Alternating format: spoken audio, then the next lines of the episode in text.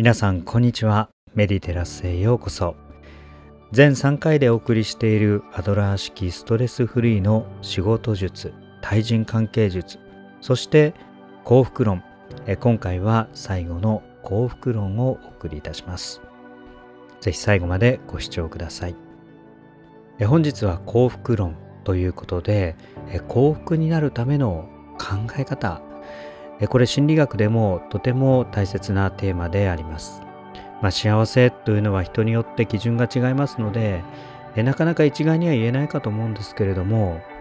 逆に言えば不幸をやめる考え方でもあります。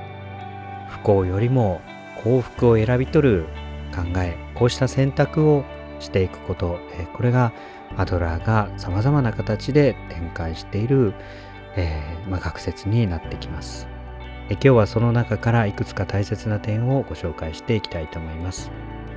まずアドラーは共同体感覚を持つことの大切さを言っています。これは自分と他人を別個のものと見るのではなく共同体を生きている一つの存在である。こうした観点を忘れてはいけないと言っています。ここから生まれるのは他者を信頼するということです。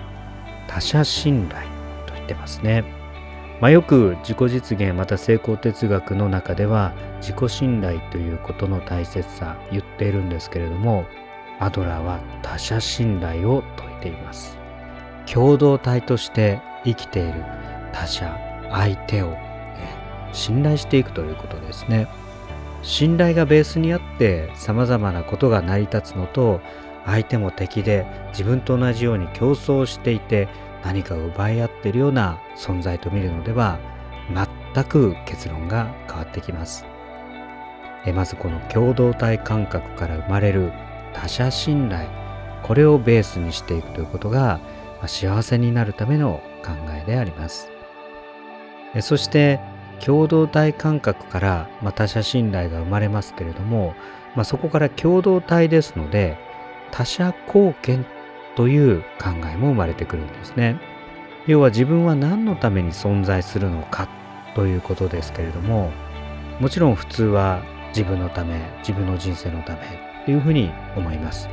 しかし共同体で生きているならば自分のためだけではなく他者に貢献するためにあるのだというのがこの共同体感覚から生まれてくる考えです。これも幸よりも幸せを選び取る大切なポイントです。まあ、自分のことばかりずっと考えて悩んでいるよりも他者にどのように貢献できるか考えている方がですねやはり幸せな時多いと思うんですよね。ストレスがないと思うんです。やはり悩みや、まあ、苦しみやストレスっていうのはもしかしたら自分のことを考えすぎてしまっているのかもしれませんね。そしてここでもう一つ大切な考え方が出てきます。それが自己需要と言っています。少し難しい言葉ですけれども、受け入れるっていうことですね、自分を。まあ今、ちょっと流行りの自己肯定とはちょっと違います。自己需要というものは、ありのままの自分を受け入れるということです。まあ、自分がいて相手がいてそれが共同体の一つだったら、まあ、相手からどう見られるかっていうのは共同体で一つとすればですね関係ないわけですよね。まあ、相手も自分自分も相手なわけですから他者がどう見ようが関係ないありのままのあなたがそこにいるというこの事実でしかないということなんですね。マドラーは大切なことは、まあ、何かを与えられようとするのではなく与えられているものをどう使うかが大切なんだと言っています。まあ、そうですよね。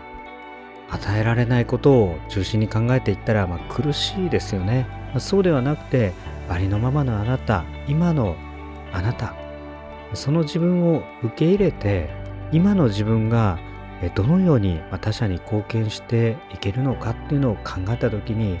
これも幸せになるためのポイントだと思うんです。ちなみにマインドフルネスや瞑想ではありのままの自分の姿を見つめていく訓練をしていきます。ぜひ他のマインドフルネス瞑想も実践してみてください。そしてアドラー式ストレスフリーの幸福論の大切なポイントは共感力の大切さということが言えます先ほど共同体感覚というものを申し上げましたけれども共同体であるがゆえに一緒にこうした一つのものを共同体として作り上げていくために共感する力が大切だっていうんですね。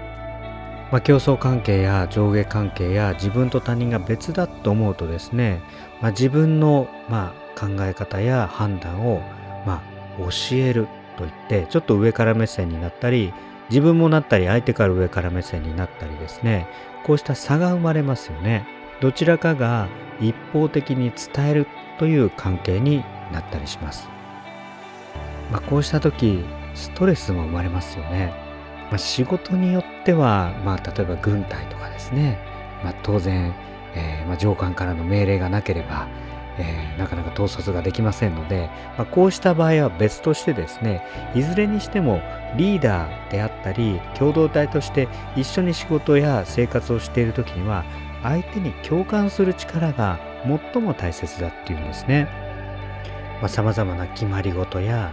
規律は大事だったりします。